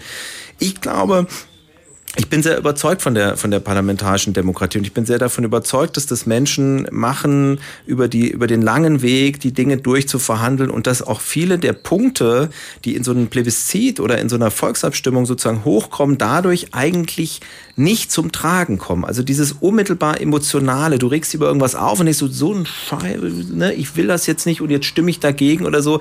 Und das ist meine große Befürchtung auch vor diesen, sagen wir mal, eher plebiszitären Elementen, dass die im Prinzip sozusagen viel, viel mehr noch Emotionen in bestimmte Richtungen kanalisieren und manche Entscheidungen und manche politischen äh, Prozesse, die sind nun mal einfach nicht ganz so leicht auszuhandeln. Und äh, äh, da ist es halt schon wichtig, dass man eigentlich in Parlamenten, in Strukturen, in Institutionen über diese Dinge diskutiert. Und äh, deswegen, ich glaube, es gibt ganz, ganz viele Möglichkeiten, immer wieder mitzubestimmen. Es gibt ganz, ganz viele Möglichkeiten, sich einzubringen.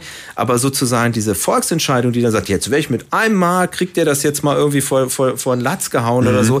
Ich bin mir nicht sicher, ob die gerade in so einem großen Land wie Deutschland, ob das wirklich demokratiefördernd ist, sondern es wird an vielen Stellen in bestimmten emotionalen Fragen wird es eher noch unsere Gesellschaft weiter spalten. Das ist meine große Befürchtung. Es käme dann natürlich auf die richtigen Fragen an. Das große Thema direkte Demokratie wollte ich aber jetzt natürlich äh, auch nur äh, am Rand einschneiden, weil es ja einfach ein großes Problem ja auch für, für so jemanden, also für so ein äh, Unternehmen, sage ich jetzt mal, wie die Bundeszentrale für politische Bildung ist, das halt, wie gesagt, nur ähm, quasi außerhalb von Parteien ein bisschen weniger geht. Ne? Und dann müsst ihr halt gucken, okay, wie machen wir es möglichst interessant, möglichst schön äh, für Leute, dass die halt da so ein bisschen dranbleiben. Und da. Es geht ja um das Essentiellste, schön, wenn ich dich unterbreche, ja. aber es geht ja um das Essentiellste. Ähm, es geht nicht um das Schönmachen sozusagen. Also es geht darum, dass wir den, wir den Menschen zeigen wollen, wenn du nicht mitbestimmst, wenn du nicht dich engagierst, wenn du nicht informiert bist, dann kannst du am Ende stehst du da und die Entscheidung haben andere für dich gefällt.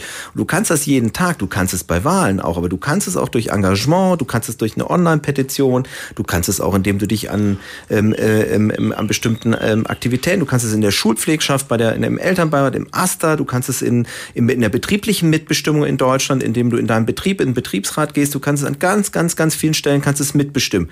Aber du solltest es auch tun, weil wenn du es nicht tust, dann wirst du irgendwann mit den Entscheidungen anderer konfrontiert. Und ich glaube, wer einmal es selber geschafft hat, politisch was zu bewegen. Und wenn es nur eine Spielstraße vor seinem Haus ist oder und wenn es nur die Verhinderung von irgendeiner Abholzaktion ist oder wie auch immer, der wird sein ganzes Leben lang über diesen Zusammenhang so stark überzeugt sein, dass er einfach auch genau weiß, ich, wenn ich was mache und wenn ich was erreiche, das geht halt und das bringt mich letztlich in der Demokratie voran. Mhm. Und ein Weg, wie man da halt Leute ranbringen kann, ähm, ohne dass die direkt, ähm, ich mal, wie du, wie du jetzt eine, eine Umweltorganisation selber gründen müssen, das ist ja dann alles eine sehr, sehr, sehr große ähm, ähm, Sachen. Du hast jetzt gerade schon von der Spielstraße vor der Haustür gesprochen. Ne? Man muss ja so ein bisschen kleiner denken und die Leute ranbringen. Ähm, da ist auch Digitalisierung eine ganz große Chance. Und wir haben ja jetzt am Anfang der Sendung schon ein bisschen darüber geredet, dass Influencer halt da immer wichtiger werden, äh, verschiedene YouTube-Formate, äh, Livestreams bei Facebook etc., soziale Netzwerke generell. Ich finde, und da bin ich, das ist jetzt ganz, ganz, ganz äh, subjektiv die Meinung, ich finde, da ist einfach noch sehr, sehr, sehr viel Luft nach oben. Ähm, vor allem, wenn ich jetzt daran denke, wie erreicht man halt Jugendliche, weil die YouTube ähm, Angebote, die es da gibt, die Facebook Live-Angebote, die es da gibt, die werden, glaube ich, in einem hohen Maße jetzt nicht von 14 bis 25-Jährigen angenommen. Ähm, und das wird vielleicht, da hat man vielleicht noch nicht so wirklich den richtigen Drive äh, gefunden, ähm, da die, die, die junge Generation anzusprechen. Ich meine, die 25-Jährigen können schon sieben Jahre wählen. Also ähm, da ist, glaube ich, noch einige Luft nach oben. Steht da gerade was an? Ich meine, du hast schon Influencer erwähnt, du hast Konzerte erwähnt, Veranstaltungen erwähnt. Ähm, steht denn da was an, wie zum Beispiel ein YouTube-Channel, der dann halt, sag ich mal, die Europawahl jetzt ganz kompetent, einfach und vielleicht auch ein bisschen unterhaltend äh, äh, erklärt?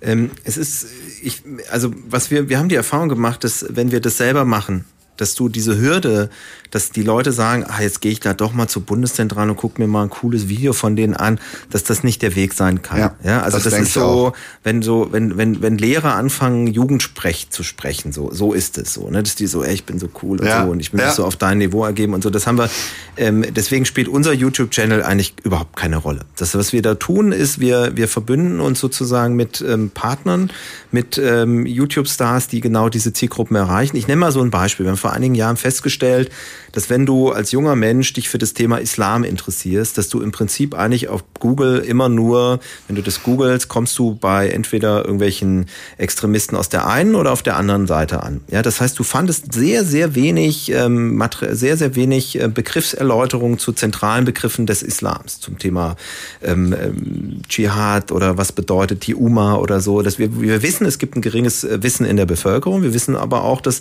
es sehr schwierig ist, sozusagen schnell an überparteiliche, ausgewogene Informationen zu kommen. Und wir haben gemeinsam mit einer Beauty-Bloggerin, die ähm, türkische Roots hat, ähm, gemeinsam ein Konzept entwickelt, wo sie sich mit zentralen Begriffen des Islams beschäftigt hat. Also in ihrem Blog, in ihrem Channel sich mit der Community, mit der sie da sonst unterwegs ist, aber diesmal mit Teilen ihrer Identität, nämlich mit, mit äh, Begriffen des Islams beschäftigt hat. Und die hat es in ihrer Community über ihre ähm, äh, Themen, äh, was sie persönlich betrifft, in ihrer Sprache entsprechend ähm, ähm, ähm, verhandelt. Und dieses Projekt Begriffswelten Islam war enorm erfolgreich, ohne vielleicht, dass ähm, auch nur fünf Prozent der Leute gewusst haben, da steckt jetzt die Bundeszentrale da. Wir haben das natürlich transparent das macht's dann halt auch, also ne, ja? jetzt inzwischen würde ich das natürlich nicht sagen, aber wenn ich jetzt zehn Jahre zurückdenke, es macht's dann auch direkt unattraktiver. Also das ist, äh, ist das leider, sagst du. Ich fand das natürlich immer schon total sexy. Da gibt's natürlich immer die, die Ausnahmen Ausnahmen. Ich würde einfach mal behaupten, der durchschnittliche Schüler sagt jetzt nicht, äh, den äh, Comic von äh, der Bundeszentrale für politische Bildung, den bestelle ich mir jetzt, weil ich den so, so, so, so cool finde. Also weil es einfach dann nicht ähm, der ausschlaggebende Faktor ist. Da geht's ja dann schon auch einfach um Bildung. Ich war halt einfach in so einer anderen Community unterwegs. Ich kann jetzt nur für meine Kölner Abschluss, Abschlussklasse äh, äh, an meinem Gymnasium äh, sprechen. Da war das eher nicht so. Ähm, das ist aber genau das tatsächlich, hast du sehr gut den, den, den Nagel auf den Kopf getroffen, worauf ich hinaus wollte. Weil das ja bei YouTubern, ich meine, man sieht's bei Leuten wie Thilo Jung oder LeFloid, die jetzt, sag ich mal, nicht einen extrem professionellen äh, politischen Background haben, wenn die dann quasi von so jemandem wie der Bundeszentrale an die Hand genommen werden, äh, also was heißt an die Hand genommen werden, wo dann so ein Angebot gemacht wird, hey, mach doch mal was über Thema XY ähm, und wo das dann halt so in einer Kooperation abläuft, so finde ich, kann man tatsächlich dann äh, auch Schüler und Jugendliche irgendwie erreichen. Und das ist auch dann quasi, so habe ich das jetzt rausgehört, so ein bisschen der Weg, äh, wie ihr das machen wollt und nicht self-made irgendwie ähm, da versuchen, möglichst cool selber was zu produzieren. Nein, also überhaupt nicht mehr. Also es ist äh, wirklich so, dass wir uns die Hilfe bei denen und die Experten äh, für die Ansprache dieser Communities äh, dort Allianzen eingehen und äh, das gemeinsam mit Menschen machen, die eben das verstehen. Also ähm, das haben wir vor der Bundestagswahl gemacht, ähm,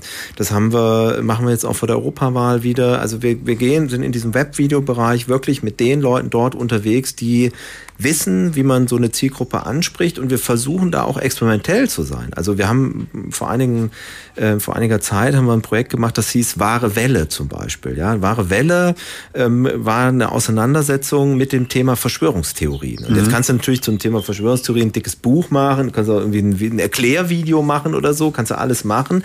Kannst aber auch Folgendes machen und das haben die Kolleginnen und Kollegen aus dem Fachbereich gemacht. Die haben sechs ähm, humoristische, satirische Videos produziert, die sozusagen die sechs, äh, sechs verschiedene ähm, Verschwörungstheorien, so Chemtrails und Aluhut und irgendwie äh, 9-11 und so weiter, diese großen Verschwörungstheorien, die sich damit auf satirische Weise beschäftigen.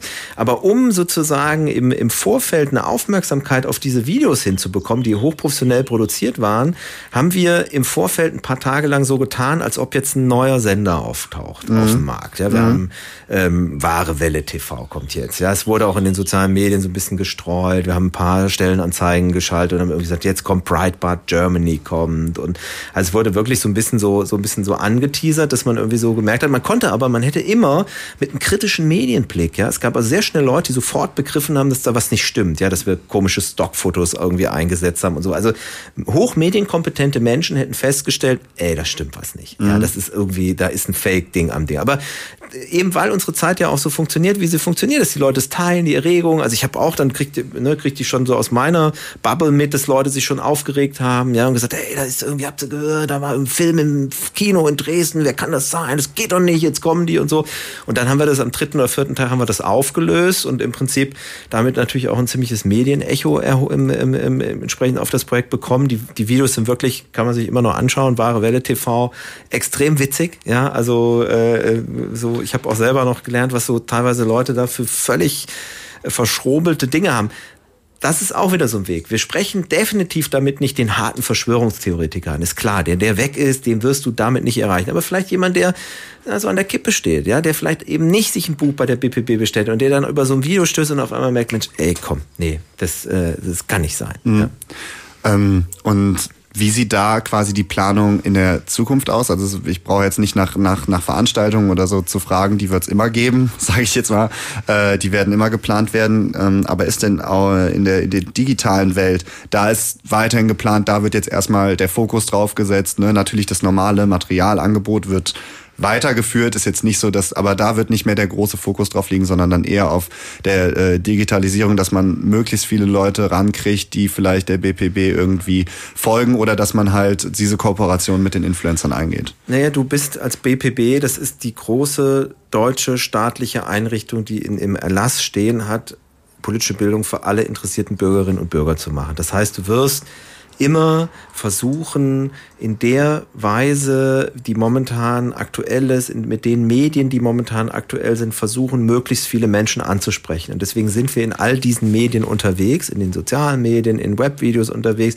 Wir sind offen für TV-Formate. Wir haben ja in der Vergangenheit auch schon mal, ich denke an das Format Sido geht wählen. Wir waren die, die Sido das erste Mal überzeugt haben, wählen zu gehen, mhm. hatten für Pro7 damals. Das habe ich sogar mal gesehen, ja. TV-Ding mit uns zusammen gemacht. Also da steckten wir auch hinter. Ja. Ne? Du hast dir nur gemerkt, das Sido nicht verraten, ne? Ist ja. das Nein, aber das steht ja am Ende, das muss ja, gehört ja dazu. Transparenz, ja. keine Überwältigung.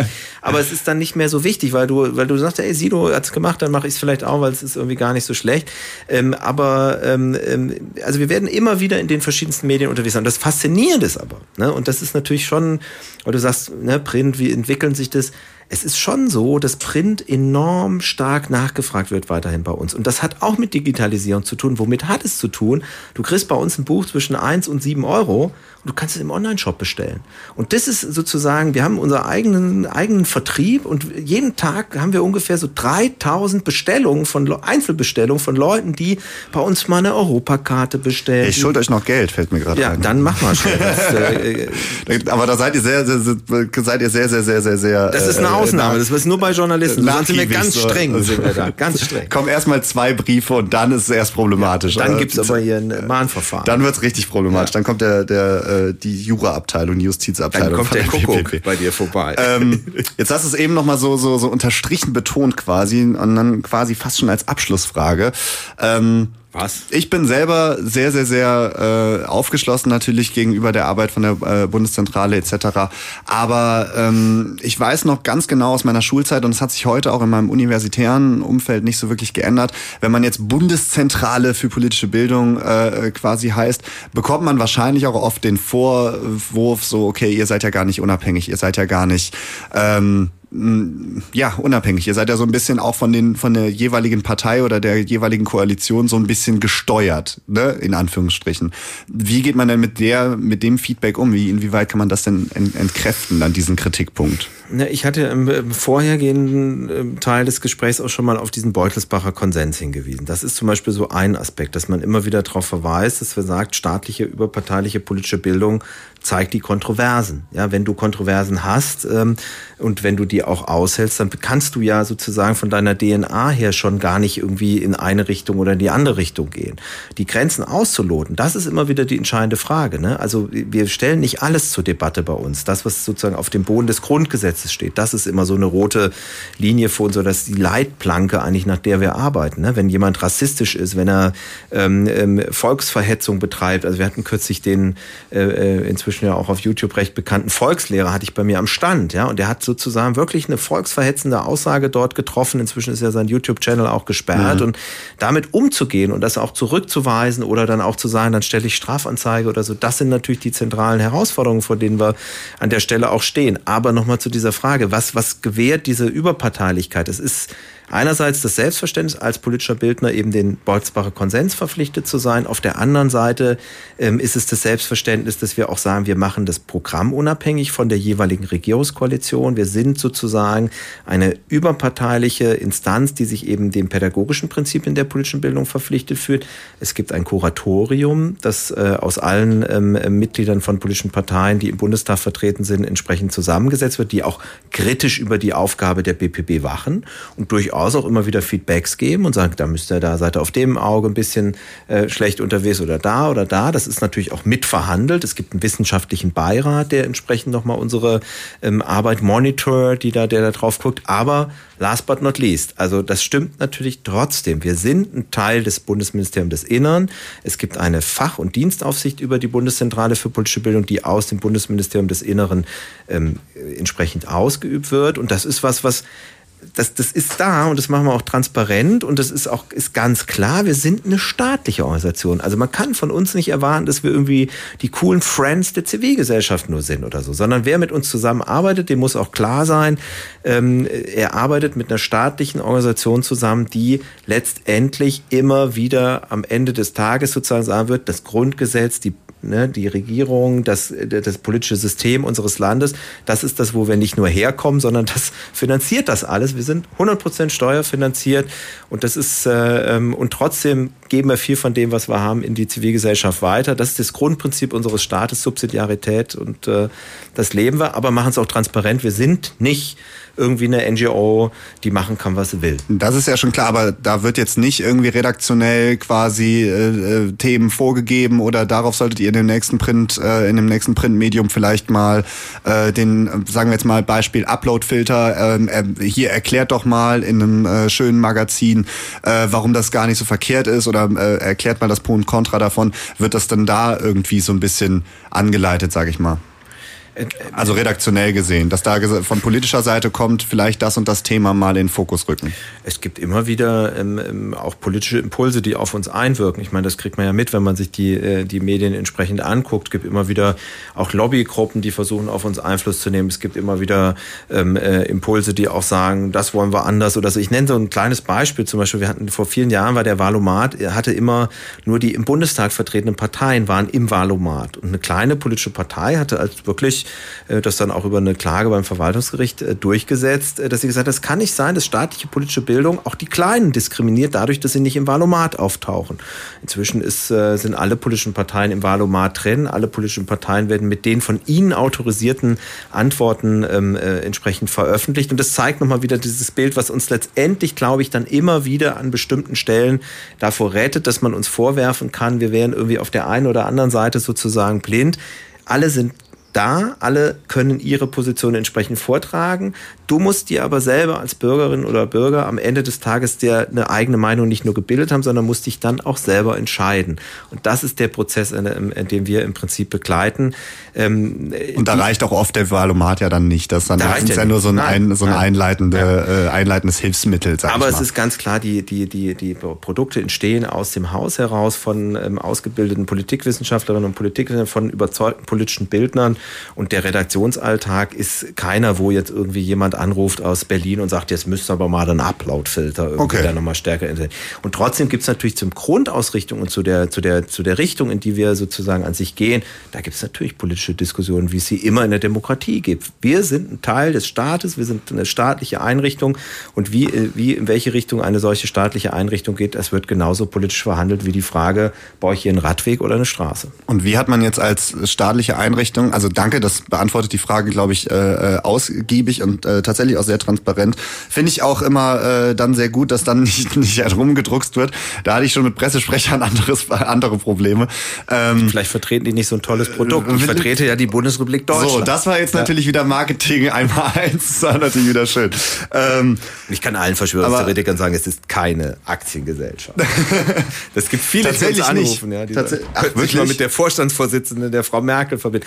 Klar, natürlich. Meine Bundeszentrale rufst du an, wenn du irgendwie eine politische Frage hast. Wir haben einen Bürgerservice, da sitzen viele Kolleginnen und Kollegen. Wie viele sitzen da? Das würde mich jetzt wirklich mal interessieren. Wie viel läuft da noch wirklich über Telefonat? Da sitzen so im Schichtbetrieb so zwischen drei und fünf Leuten jeden okay, Tag. Auch ja, viele, gut. auch ein studentisches Team ja. sitzt da. Ähm, es gibt, das ist getrennt vom Social Media Bereich an der Stelle, aber sitzen wirklich nur einige Leute da zwischen 18, äh, zwischen morgens neun und 18 Uhr nachmittags und.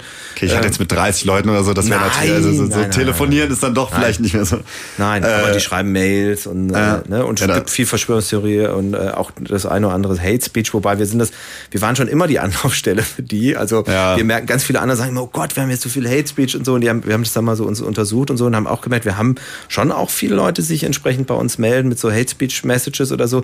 Aber dadurch, dass wir schon immer Leute hatten, die sich politisch bei uns gemeldet haben und dass wir immer uns mit Politik beschäftigt haben, wir es gar nicht so stark gemerkt, Mhm. vielleicht die, wie die anderen, die es nicht ja, hatten. man muss aber auch sagen, ne, also wenn man jetzt die ganzen Social Media Sachen mal äh, sich reinzieht, also ich folge euch ja zum Beispiel auch und da geht's in den. Kommentaren und da geht's in den Kommentaren tatsächlich eigentlich mir tut dann wirklich immer sehr sowas wie die Tagesschau oder tatsächlich die offizielle Facebook-Seite der Bundesregierung. Das tut mir dann schon immer sehr leid, wenn man da diese tausend Kommentare, wenn man da mal äh, drei vier Meter runterscrollt, was da so dabei ist und dann denkt man sich, oh, diese Kommentarfunktion ist vielleicht auch einfach nicht für alle gemacht.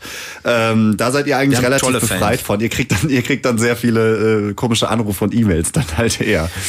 Das ist natürlich nochmal was Anonymeres. Ne? Das ist sowas, wo du dich selber quasi einfach nur bei dem anderen so in der persönlichen Kontakt findest. Und das haben wir auch am Stand oder so. Ne? Wir sind machen wir viele Messestände oder Bücherstände und so. Das hast du schon oft, dass dann auch Leute individuell im Gespräch mit dir ähm, diese Themen so besprechen. Aber du hast völlig recht, auf den, in den Kommentarspalten bei uns, sowohl auf Dialog, ähm, also das ist der Bereich auf bpb.de, wo man diskutieren kann, als auch auf Facebook oder Twitter, ähm, haben wir wirklich eine Community, die, glaube ich, sehr das schätzen, dass wir diese verschiedensten Positionen darstellen. Und du hast eigentlich ganz, ganz, ganz wenig Hate Speech an der Stelle. Ich muss allerdings auch sagen, dass wir es hart, also wir sind intensiv in der Moderation da dran. Wir haben wirklich ein gutes Prinzip von äh, ähm, täglichen Social-Media-Diensten entsprechend. Wir haben wirklich hochqualifizierte Leute, die in den, in den Systemen unterwegs sind und dort ähm, einfach Rede und Antwort stellen. Wir sind schnell dran. Wir versuchen auch wirklich immer wieder ähm, rein zu moderieren. Und das ist ja auch entscheidend für, äh, für, für Social Media, dass du im Prinzip nicht das einfach sich selbst überlässt, sondern dass du dran bleibst, dass du dabei bist und dass du auch Hatern letztlich sagst, sorry, hier ist die Tür. Ja? Und im Endeffekt zeigt ja auch, wenn man gehatet wird, dass äh, man so ein bisschen im gesellschaftlichen Mainstream natürlich dann auch angekommen ist, im äh, Sinne von, dass man jetzt nicht die elitäre äh, ähm, Bundeszentrale ist, die dann quasi Ja. nur von den ähm, Politikstudenten und Studentinnen ähm, äh, abonniert und geliked wird und so weiter. Das wäre ja dann auch langweilig, weil ihr wollt ja im Endeffekt alle erreichen. Ihr wollt ja dann auch den äh, 17-jährigen äh, Tischler Azubi erreichen, genauso sehr wie den 80-jährigen, der ähm, studiert hat. Keine Ahnung. Also Absolut. Und das gelingt uns aus meiner Sicht in, in, in, in sozusagen absoluter Vorzeigeform eigentlich beim Valomat. Ja, das ist Ja. das einzige Format, wo ich sagen würde, das ist ein Massenmedium sozusagen. Das ist ein, ein Volkssport, nennen wir es manchmal, dass man sagt, das ist wirklich äh, über 14 Millionen Nutzungen. Äh, das ist in aller Munde in der Zeit. Es ist wirklich so, dass das in Familien, ob das, du hast ja am Anfang gefragt, wo findet denn dann Bildung statt? In der Familie oder in der Schule oder wie auch immer. Der Valomat, der kann, der findet dann auch überall statt. Ich Ja. habe selber in, in der Metro oder im Zug sehe ich Leute, die den spielen, die darüber reden. Sag mal, du schon Valomat, was kommt denn raus und so. Das wird getwittert. Das Das ist aber auch so einfach. Das ist ja das, das Ja. ist ja das Ding. Ne? Also du hast jetzt eben schon erzählt, wenn ihr wenn ihr Videos produziert, das ist halt auch natürlich auch einfacherer Zugang, äh, als wenn jetzt ein 400 Seiten Buch halt quasi über die Europawahl ist. Ne? Das bestellen sich dann wirklich vielleicht eher die in Anführungsstrichen elitäreren Leute, die sowieso schon ein hohes politisches Interesse haben. Ähm, man kann auch Spiele spielen bei uns. Man, man kann auch spielen. Ich weiß, Ja, du hast gerade ein Kartenspiel rausgepackt. Ich finde aber generell, da habt ihr ja sowieso auch das, das Angebot auch außerhalb von euch. Es gibt ja nicht nur euch, es gibt ja auch so sehr viele schöne Angebote äh, für die politische Bildung. Absolut. Äh, die. Landeszentrale zum Beispiel für politische Bildung hier Ist- in NRW. das Grüße an die Kollegen an der Stelle. Nee, aber auch sowas wie, wenn jetzt die Leute nur heute Show gucken. Allein das ist ja schon ein, ein sehr leichter Zugang und das ist ja dann auch Massenmedium in dem Sinne, wo man dann auch hin will und muss. Auch ein, auch ein Thema für uns, Humor und politische Bildung. Wir hatten gerade vor kürzer, also vor einiger Zeit bei uns im Medienzentrum in Bonn Gillette Eiche als äh, Kabarettistin. Wir machen jetzt am 23. Mai gibt's bei uns einen Tag der offenen Tür, auch im, in Bonn im, im Medienzentrum. 23. Mai ist der Tag des Grundgesetzes. Da ist das Grundgesetz in Bonn verabschiedet worden, im Museum König, wenige hundert Meter von der Bundeszentrale für politische Bildung entfernt. Und äh, auch da haben wir wieder jemanden äh, mit einem kabarettistischen Zugang. Also na klar, also überall, wo Politik drin steckt, wo wo über Politik diskutiert wird, ob auf humoristische Art und Weise oder in Musik oder in, äh, in, in, in Kultur, ähm, das ist für uns ein Ankerpunkt, um mit Menschen über Politik entsprechend ins Gespräch zu kommen. Ja. Und das kann halt eben auch, ich habe jetzt hier mal gerade ausgepackt, man kann es hier so äh, vielleicht hören. Ähm, das ist ja der Nachteil beim Radio. Ja, kann man nicht zeigen. Das ist, deswegen bin ich ja so ein Livestream-Fan. Ja, und äh, ein Kartenspiel früher oder später ist das, wo du so um so historische Begriffe dich ähm, äh, quasi einschätzen lernen kannst. Kannst zum Beispiel sagen, hier, was was ich, war das eine Datum, war das vor dem oder dem anderen? Dann sagst du immer so einen politischen Begriff und dann muss der andere raten, ob sein politischer Begriff vorher war oder nachher. Ah, okay, alles klar. Das ja. ist relativ einfach zu, zu verstehen. Auch das äh, gerne unter ja. echo.kölncampus.com. Kostet aber auch nur 1,50 Euro. Ja, gut, aber wenn man es jetzt kostenlos haben ja, kann, dann natürlich. ist es natürlich auch schon 1,50 Euro. Das ist ein halbes Mensa-Essen, also muss man auch mal sagen. Und es ist sogar die zweite Auflage. Inzwischen gibt es die dritte, das heißt, die gibt es gar nicht mehr sonst. Ach, das ist ja auch noch limitiert. Limitiert. kann man sagen. Ja, ich kann sogar signieren.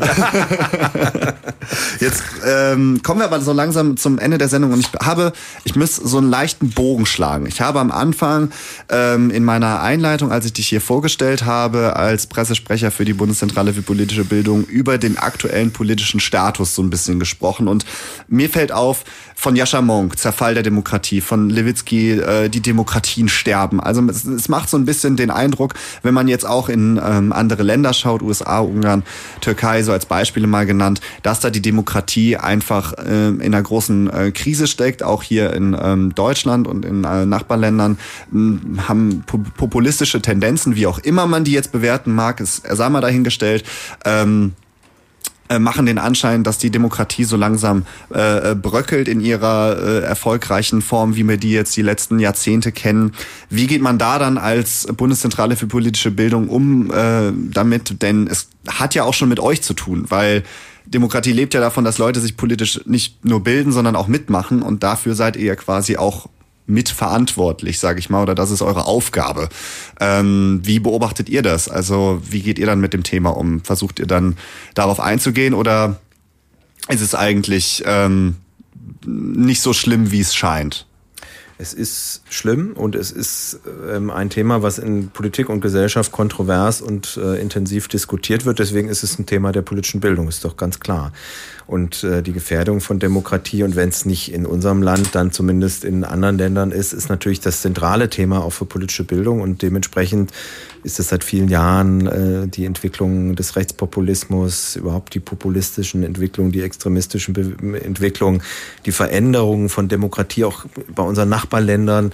Polen oder in, insbesondere Ungarn ist natürlich ein Riesenthema in, in der Auseinandersetzung damit. Ähm, wir beschäftigen uns zum einen damit, dass wir das aufarbeiten im Sinne von, dass wir Materialien, Hintergrundinformationen zur Verfügung stellen. Wir unterstützen nach wie vor Institutionen, die ja genau versuchen, politische Kultur zu leben, die entsprechend zu verbessern. Wir sind eine der größten Fördereinrichtungen in Deutschland, die auch freie Träger, also in Initiativen, Vereine, Modellprojekte entsprechend unterstützt. Und da ist natürlich das auch ein Fokus, dass wir versuchen, gerade die Frage auch, wie wir miteinander reden, dass man da Unterstützung leistet. Ne? Es gibt ein großes Projekt, das heißt Miteinander reden, wo wir versuchen, mit Menschen gerade im ländlichen Raum nochmal intensiver in Kontakt zu kommen. Also hier kommunale Strukturen zu unterstützen, Kommunikationsstrukturen zu unterstützen und machen wirklich in diesem Bereich, wie reden wir miteinander, wie kann man miteinander noch ins Gespräch kommen, wie kann man sich entsprechend noch miteinander austauschen. Haben jetzt auch gerade unser, unser Kundenmagazin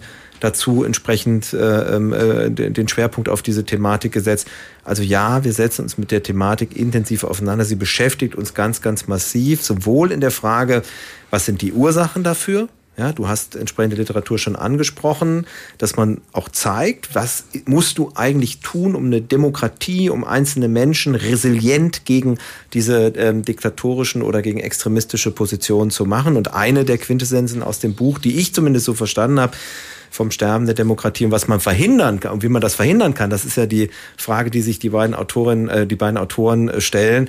Die sagen ja, die eigentliche oder das Wichtigste in der Frage der Verhinderung der, äh, der, des Sterbens der Diktatur ist das Verhalten, sind die politischen Parteien. Es sind starke politische Parteien, die die extremen politischen Parteien letztendlich an bestimmten Stellen zurückgewiesen haben. Und immer dann, wenn sie Allianzen gebildet haben, mit in der Hoffnung zu glauben, wir können den dann zurückdrängen, also das ist ja auch die deutsche Erfahrung gewesen mit äh, der NSDAP, dann sind die Demokratien gestorben. Wir brauchen eigentlich resiliente, Demo äh, resiliente starke, politische, demokratisch überzeugte Parteien, die die extremen Positionen äh, zurückweisen. Das ist, äh, ähm, äh, finde ich, auch eine Quintessenz, die ich da also sowohl aus diesem Buch ziehe, als auch, was ich glaube, was wichtig ist für eine, für eine starke Demokratie, in, in, in der ich gerne leben möchte. Ja. Das ist ein sehr starker ähm, Schlusssatz, ein sehr schönes Statement nochmal zum Ende, kann ich so unterschreiben. Und jetzt kommen wir, weil ähm, es geht natürlich auch so ein bisschen darum, dass wir äh, ja hier, wenn du so schon so viel mitgebracht hast, ne, ja. ne, dass wir dann auch ein bisschen zeigen, okay, alles klar, wir verschenken auch ein bisschen was an euch. Und deswegen können wir auch einfach mal so ein bisschen ähm, durchgehen. Wir haben jetzt unfassbar viele Bücher hier. Ähm, Meilensteine der deutschen Geschichte sehe ich von hier. Daten. Äh, das ist ein Klassiker. Ne? Das ist der Klassiker, ja, das genau. Das waren also die Schlaglichter der deutschen Geschichte, inzwischen in der Eigenauflage. Meilensteine der deutschen Geschichte von der Antike bis heute. Ja, also egal was ihr jetzt hört, schreibt an echo@kölncampus.com hey, ich will das haben und dann eure Adresse und dann schicken wir euch das zu. Ähm, Bonn, Orte der, der, Demokratie, polnische Spuren in Deutschland, äh, koloniale Spuren in Bonn, alles Magazine, Bücher, ähm, die wir jetzt hier äh, vorhanden haben. Ansonsten kommt auch einfach ein Sender vorbei. Protestsongs habe ich noch mitgebracht. Protestsongs sind doch, das stimmt, da sehe ich äh, eine CD, Protestsongs, ähm, die kann man sich dann auch noch hier abgreifen. Äh, Datenreport, ein Sozialbericht für die Bundesrepublik Deutschland, aktuell vom, aus dem Jahre 2018. Ähm, alles hier kostenlos bei uns zu verschenken. Einfach eine E-Mail schreiben, habe ich jetzt schon mehrmals gesagt, echo.kölncampus.com. Wir sind aber, es ist kurz vor sieben, am Ende der Sendung. Ähm, gleich kommen noch die Kollegen und Kolleginnen von Verstärker. Das ist ähm, die äh, Indie-Abteilung hier quasi und äh, die geben euch dann noch mal ein bisschen weniger Talk und ein bisschen mehr Musik, äh, um den Abend schön ausklingen zu lassen. Ich bedanke Schade. mich auf jeden Fall. Leider nicht mehr so viel äh, Quatscherei, aber ich finde, wir haben das Thema politische Bildung relativ gut jetzt hier mal ähm, abge äh, arbeitet in den letzten anderthalb Stunden. Die Sendung wird ab morgen 12 Uhr auch zum Nachhören nochmal online sein. Ich bedanke mich ganz herzlich bei meinem Gast Daniel Kraft, äh, Pressesprecher von der Bundeszentrale für politische Bildung und das letzte Wort, ne, damit du auch noch mal was quatschen kannst als Pressesprecher, äh, ne, ist das natürlich auch mal schön, das letzte Wort zu haben, ist bei uns traditionell dem Gast ähm, quasi zugeschrieben, bevor dann der letzte Song Grauer Beton von Trettmann kommt, den du dir mitgebracht hast. Und danach kommt auch noch ein Song von dir, Welt am Draht von äh, Panther du Prince. Ähm, die kannst du vielleicht dann einfach äh, in äh, Kombo Kombination. in Kombination. Genau, sehr schön. Das letzte Wort gehört dir. Ich bedanke mich schon mal. Mein Name ist Benedikt Schmitz und das nächste Mal Echo ist in zwei Wochen dann um 18 Uhr. Ja, ähm, ich finde, jeder Student und jede Studentin, die hier in Köln studiert und jetzt hier zuhört, der soll, die sollte oder der sollte auch mal bei der Bundeszentrale für politische Bildung vorbeigucken. Denn bei der Bundeszentrale für politische Bildung, da gibt's viel, viel mehr als das, was man früher vielleicht aus der Schule noch kannte. Es gibt äh, CDs, es gibt spannende Veranstaltungen in Bonn und Bonn ist auch nicht so weit, um da hinzufahren. Und deswegen mein persönlicher Tipp, schaut mal bei der Bundeszentrale für politische Bildung vorbei. Gibt wirklich unheimlich spannende Sachen. Und letzten Samstag hatten wir sogar ein erstes Ersti-Wochenende. Da hätte man den ultimativen Ersti-Beutel bei uns bekommen. Und ich muss euch eine traurige Nachricht mitteilen. Es war kein einziger Erstsemester da. Das heißt, wir haben ganz viele Ersti-Beutel noch da. Das heißt, mit der Studienbescheinigung einfach da hingehen und den Ersti-Beutel nochmal einfahren und sagen, der Kraft hat es im Köln-Campus gesagt, bitte gib mir nochmal den Ersti-Beutel. Ansonsten, ich habe noch mitgebracht äh, Grauer Beton von Trettmann. Es ist ein Lied, was sich auch mit einem Thema beschäftigt, was auch uns als Bundeszentrale natürlich beschäftigt. Die Frage ist, wie wächst unser Land zusammen, wie äh, äh Deutsch, äh, Deutschland als Ost- und Westdeutschland, welche Unterschiede gibt es nach wie vor und welche Erfahrungen haben eigentlich Menschen in den Anfang der 90er Jahre in Transformationssituationen gemacht, in dem Fall in der DDR, aber auch in Mittelosteuropa.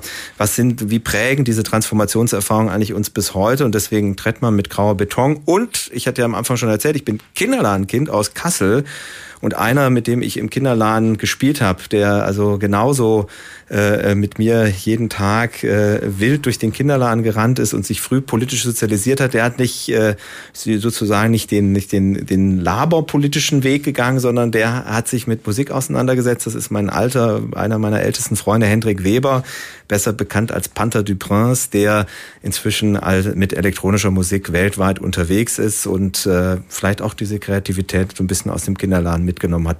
Schätze ich mal. Kitch Krieg, Kitch Krieg, Kitch Krieg, Kitch Krieg, Kitch Krieg, Kitch Krieg.